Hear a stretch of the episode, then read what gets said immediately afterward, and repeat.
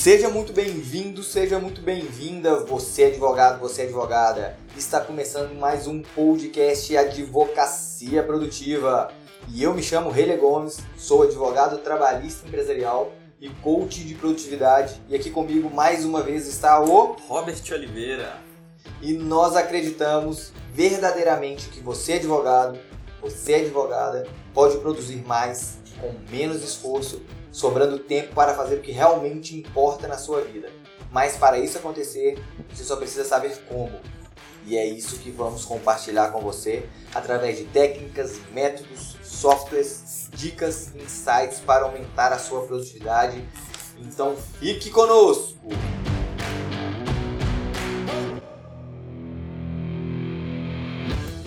E no episódio de hoje nós vamos dar sete dicas para você escolher o seu nicho na advocacia e se tornar muito mais produtivo do que é hoje.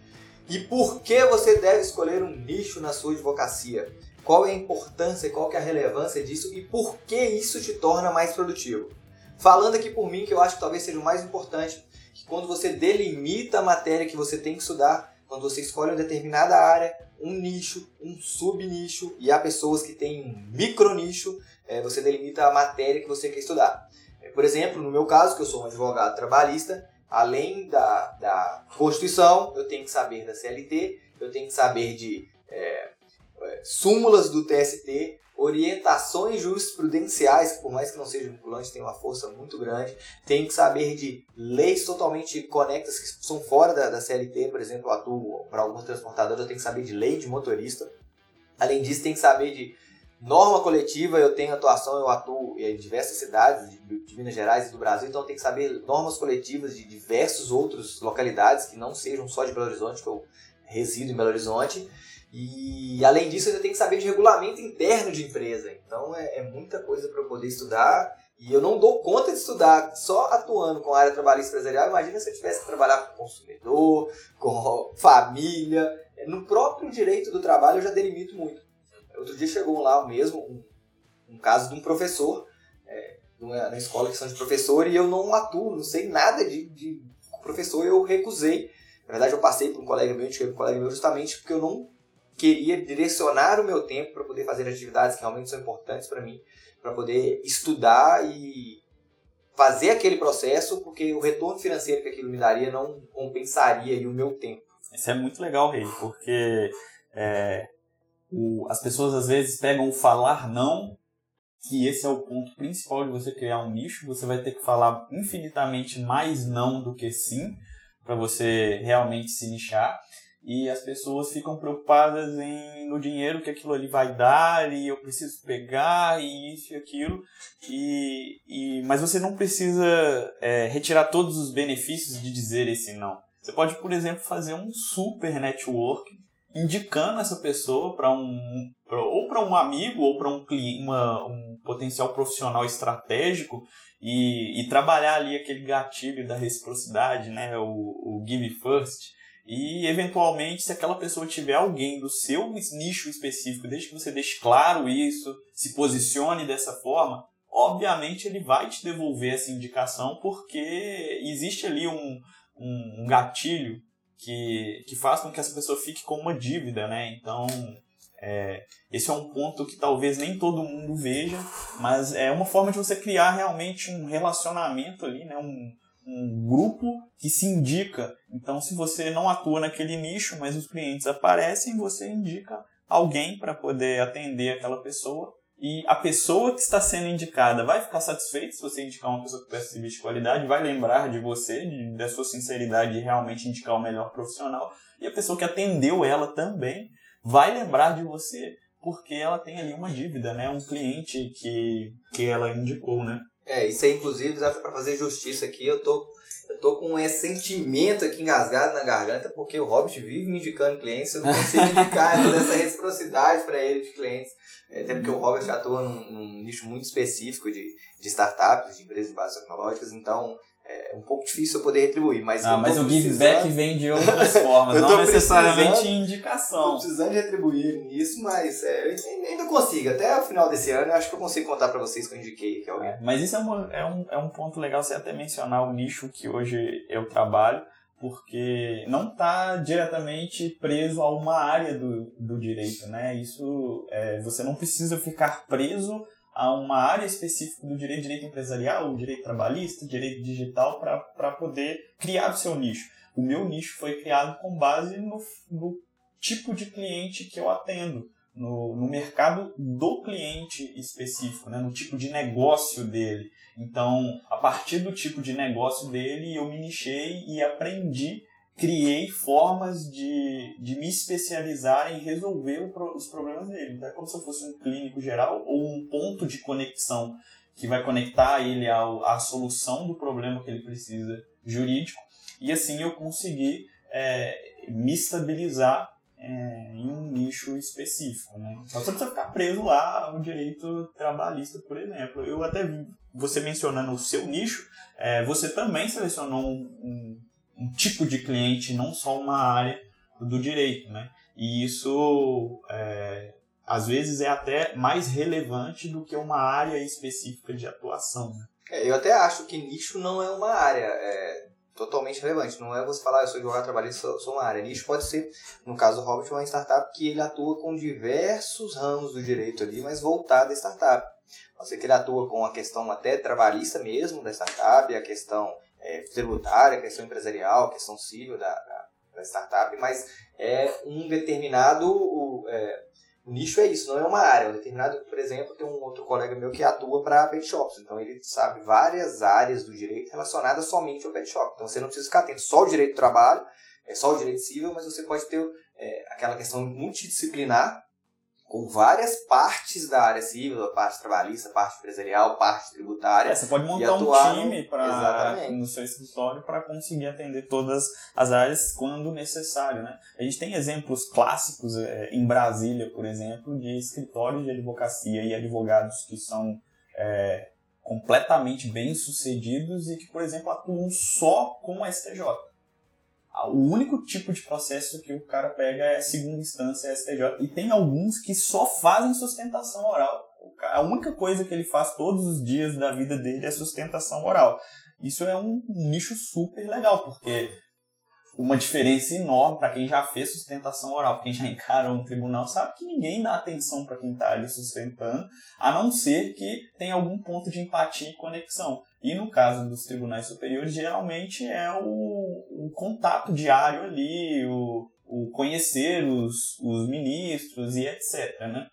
É, isso que você falou é, é, é totalmente relevante, totalmente certo, porque eu mesmo faço parte da associação trabalhista, é, mineira de advogados trabalhistas e diversos colegas meus lá que quando você precisa de tribunal, você pode mandar uma mensagem para ele que ele está no tribunal, ele fica só no tribunal fazendo sustentação oral.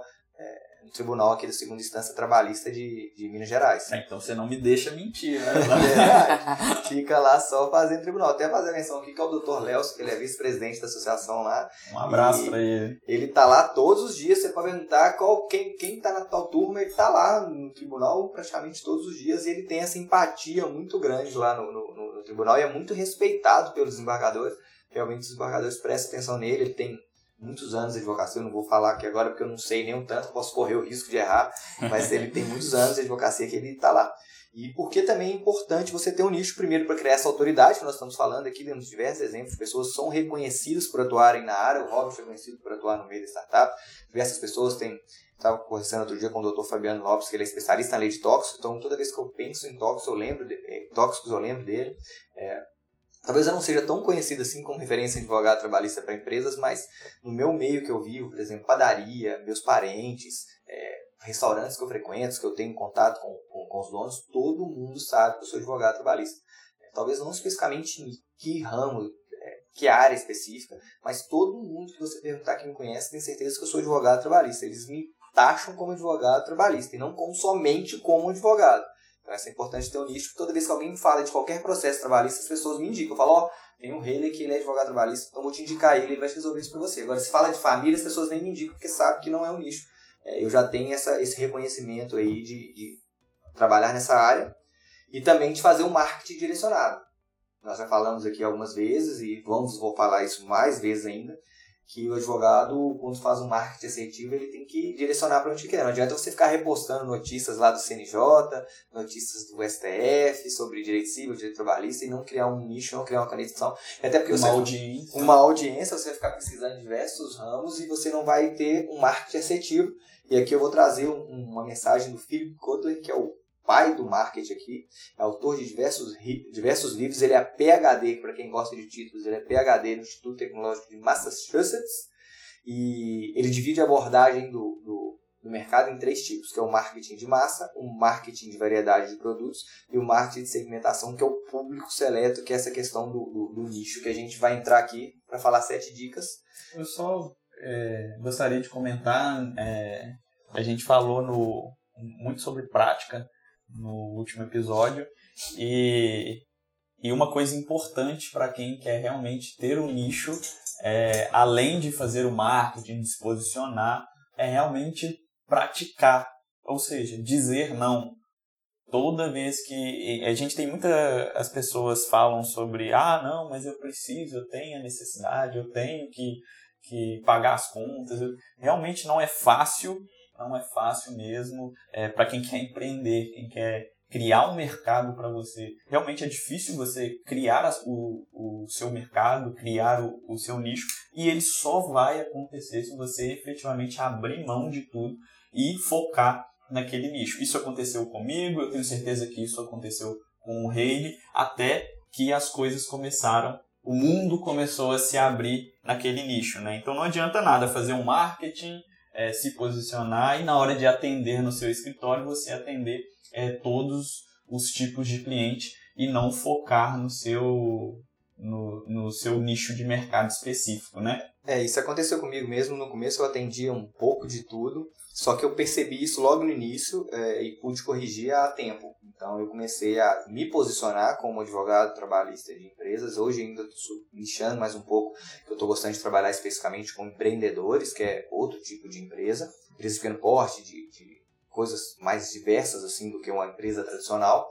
Mas no começo eu atendia de tudo. E como eu fui me posicionando a ser advogado trabalhista de empresa, as pessoas pararam de me procurar, outras pessoas, e mais pessoas que procuravam, é, empresários começaram a me procurar, porque sabia que eu me posicionava naquela forma. E eu fui trocando meu atendimento, trocando minha agenda. Então, quanto mais empresas eu pegava, menos eu atendia pessoa física.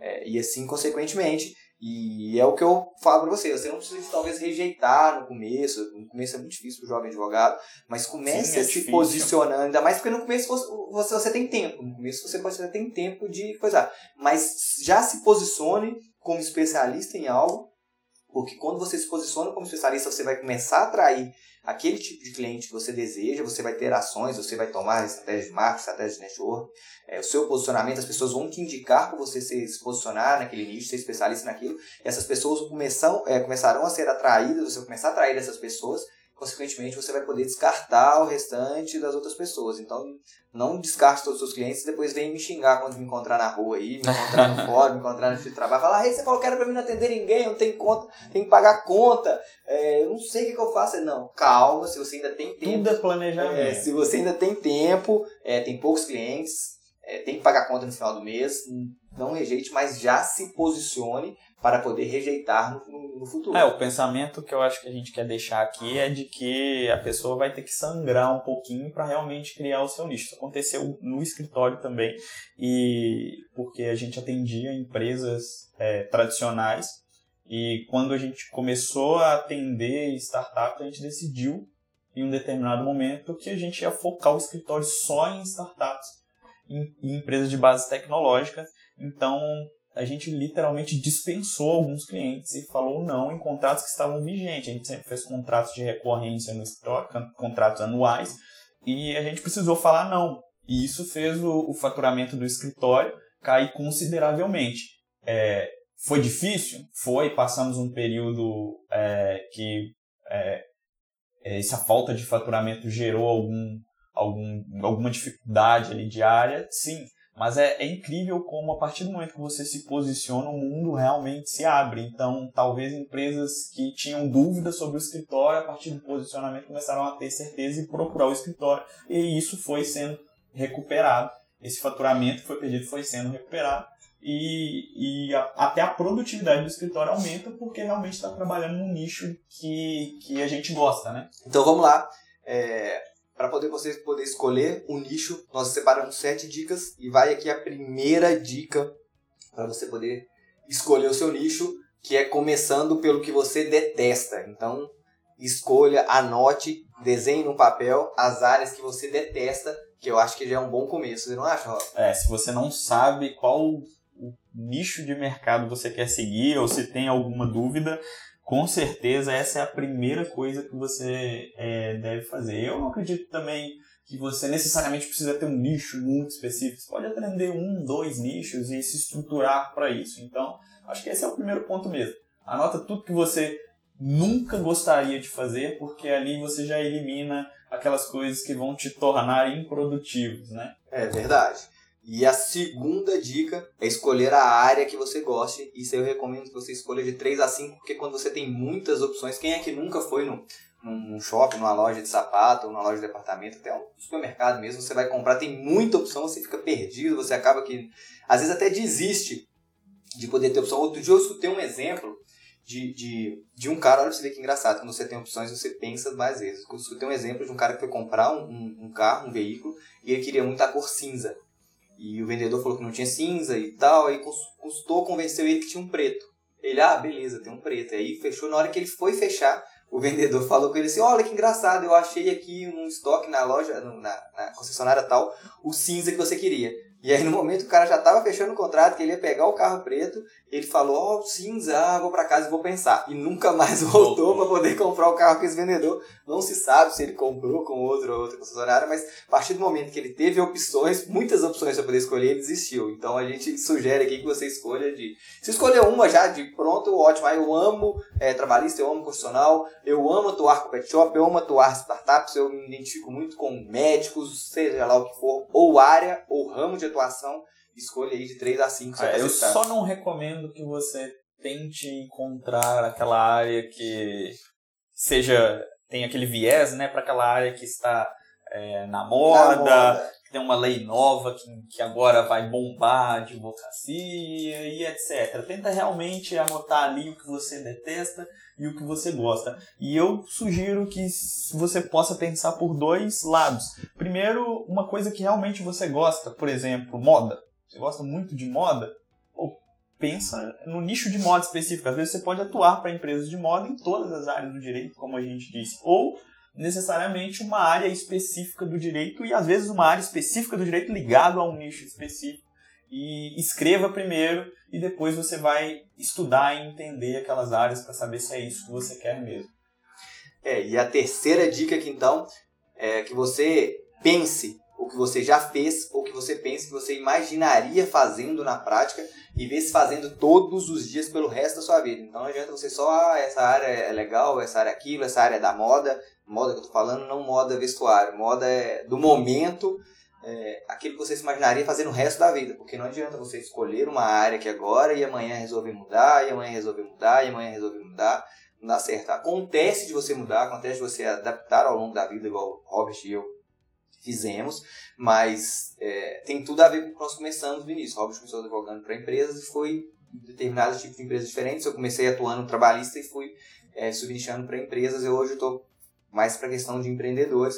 Então escolha algo que você se imagina fazendo, você tem tato para fazer e que se vê fazendo todos os dias pelo resto da sua vida. Eu mesmo, por exemplo, se eu fosse médico, eu não me imaginaria cortando alguém um bisturi. Mas é, eu, uma coisa legal é que quando eu estava mais pro final da faculdade, eu, eu gosto muito de futebol, você sabe. E eu tinha vontade de ir pro lado do direito esportivo, né? Pensava sempre isso. Ah, não, isso vai ser uma coisa que eu vou gostar de fazer. E eu comecei a me aprofundar nisso. Quando eu me aprofundei, eu comecei a descobrir que para mim aquela área, a parte jurídica do esporte era muito chata.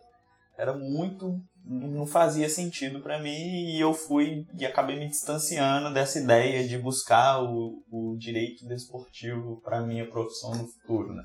Então você tem que realmente não é só falar assim, eu vou atuar nisso e começar a fazer tudo. Então entende a área, busca, procura profissionais que trabalham na área, pessoas que já trabalharam na área e entende ali os prós e os contras da, daquele mercado, ou visita é, eventos da área, e aí você vai começar a ter contato e vai entender se você realmente gosta. É, e tem muita facilidade, você pode pedir mesmo para poder passar um dia no escritório de alguém, ou alguma indicação, para aquela pessoa falar que você, vendo do ponto de vista da pessoa que atua na prática, pergunta como funciona, o que, você faz, quais são as coisas que você faz, é, qual, como é seu dia a dia, é, isso você adquire muito conhecimento e pode ser que você decida ou não é, atuar naquela área pela aquela pessoa fala, pessoal, ah, na minha área, por exemplo, eu tenho que ir ao fórum todos os dias despachar, ou na minha área eu tenho que o cliente me liga de madrugada porque ele está preso, e aí você fala, ah, mas é isso que eu quero, é isso que eu não quero, então isso pondera bastante, é bom conversar com pessoas. E isso acontece muito com o direito penal, porque as pessoas acham, é, um, é uma área é, bonita, né, ligada muito a direitos humanos,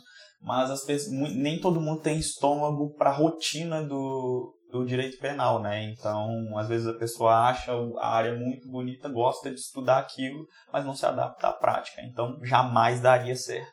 Exatamente.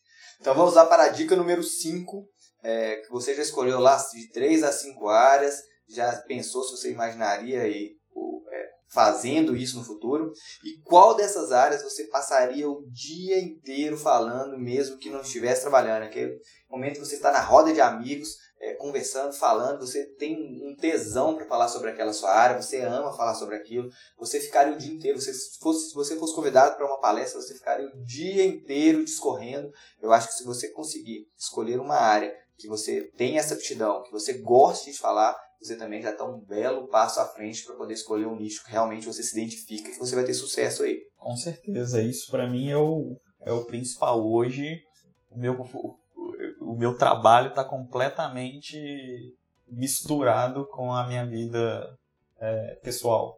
Então eu adoro o que eu faço, adoro o, nicho do que eu faço, adoro o que as pessoas que eu atendo fazem na vida delas. Então isso é eu, talvez seja o principal ponto para te levar para um nicho de mercado que realmente vai te dar prazer e, e te fazer ser produtivo.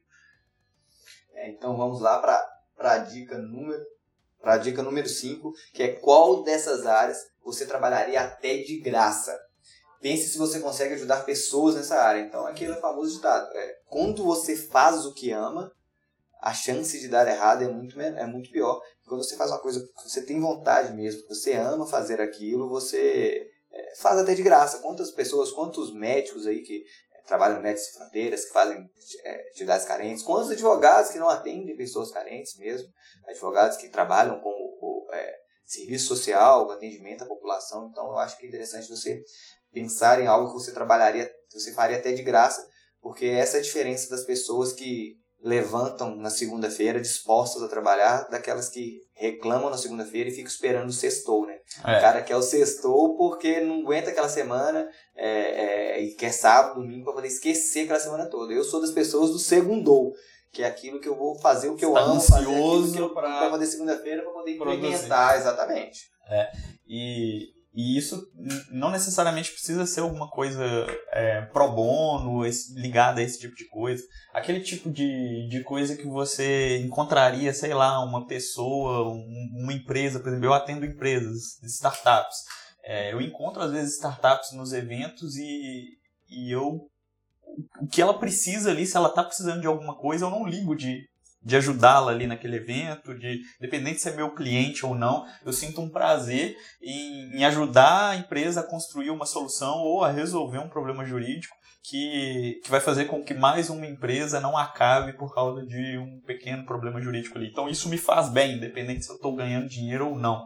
Com os meus clientes eu ganho bem com isso e, e com as pessoas que eu ajudo eu me sinto bem e às vezes isso até volta de outras formas para o próprio escritório ou para mim, né? Então é, não precisa estar ligado diretamente a fazer alguma coisa beneficente mesmo, né? Não, é, isso aí a gente fala para coisa que você gosta mesmo, coisa que é, você trabalhar de graça é, é um, a gente está usando com analogia para você fazer, porque é, na advocacia, em qualquer profissão, tem momentos de dificuldade, tem momentos que a gente é, é realmente tem muita dificuldade, questão financeira mesmo. Sim. E aí, quando você ama fazer aquilo, você faria até de se graça. Se não te incomoda. Se não te incomoda, é, você faz, independente se você está ganhando dinheiro ou não. Então, isso é preponderantemente porque você vai escolher algo que você vai viver por muitos anos. É, advocacia é uma profissão que dura anos, não tem questão de aposentar quando você advoga por conta própria.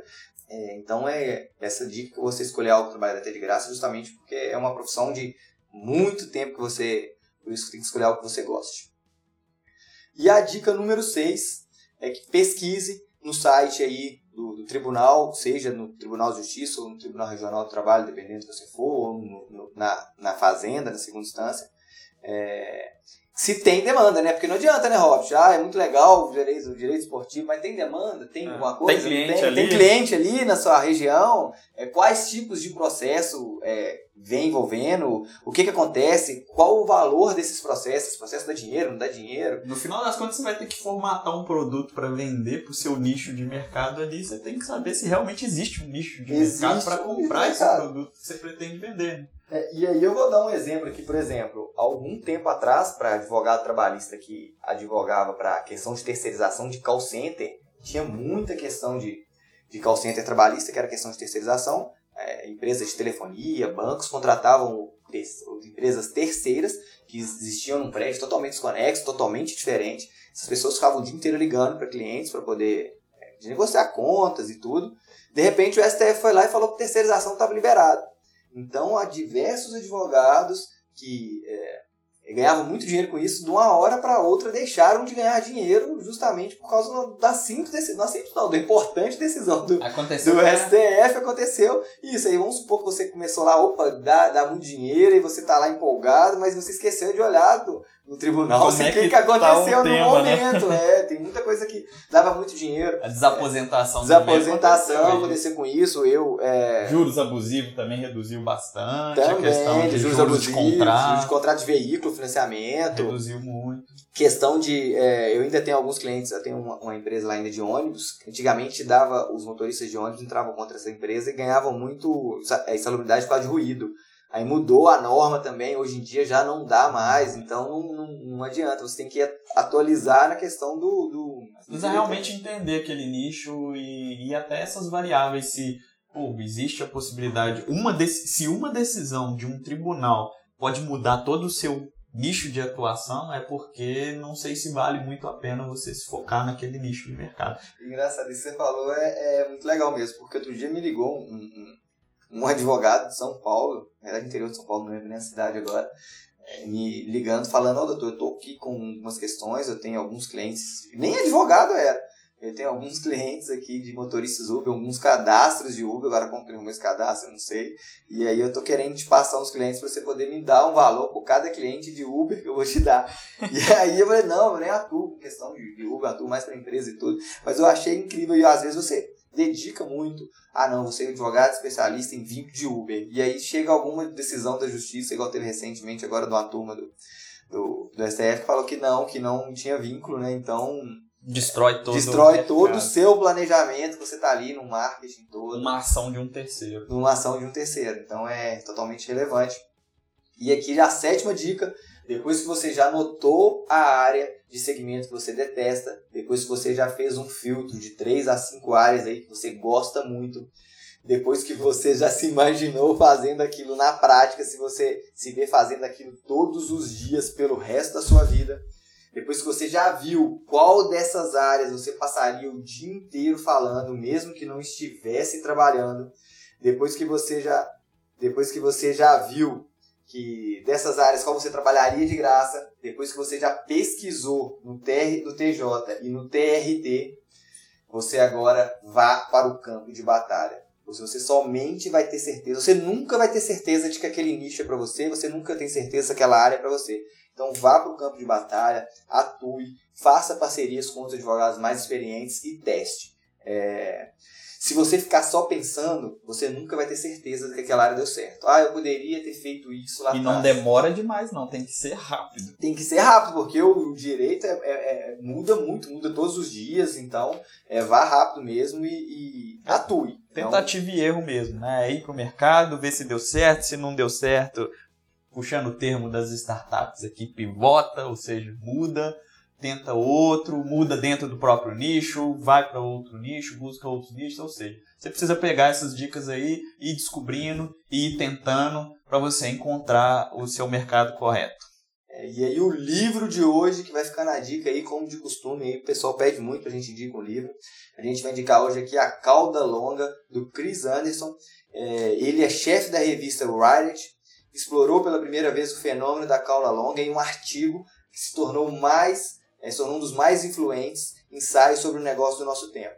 É, ele, usando o mundo dos filmes, dos livros e da música, mostra que a internet deu origem a um novo universo, do qual a receita total de diversos produtos de nicho com baixo volume de vendas é igual à receita total de poucos produtos de grande sucesso de venda. Então não adianta você ter quantidade, adianta você ter qualidade. Como o Robin esteve falando, você pode dizer aí não para 10 clientes e ter um único cliente que é muito mais lucrativo, você vai ter menos, perder menos tempo, você vai ter perder menos esforço, porque você já vai saber aquela demanda da seu nicho, da sua área que você atua, se é ou não. Você vai ser mais produtivo, que é o intuito aqui do nosso podcast. Você é, tendo poucas, poucas demandas com grande volume, com grande sucesso, é, que valem muito mais do que diversas causas pequenas. Diversas causas, por exemplo, no caso do barista, para quem atua no êxito, é melhor você ter uma causa de 100 mil do que ter 10 causas de 10 mil. O esforço que você, no final, o resultado vai ser o mesmo.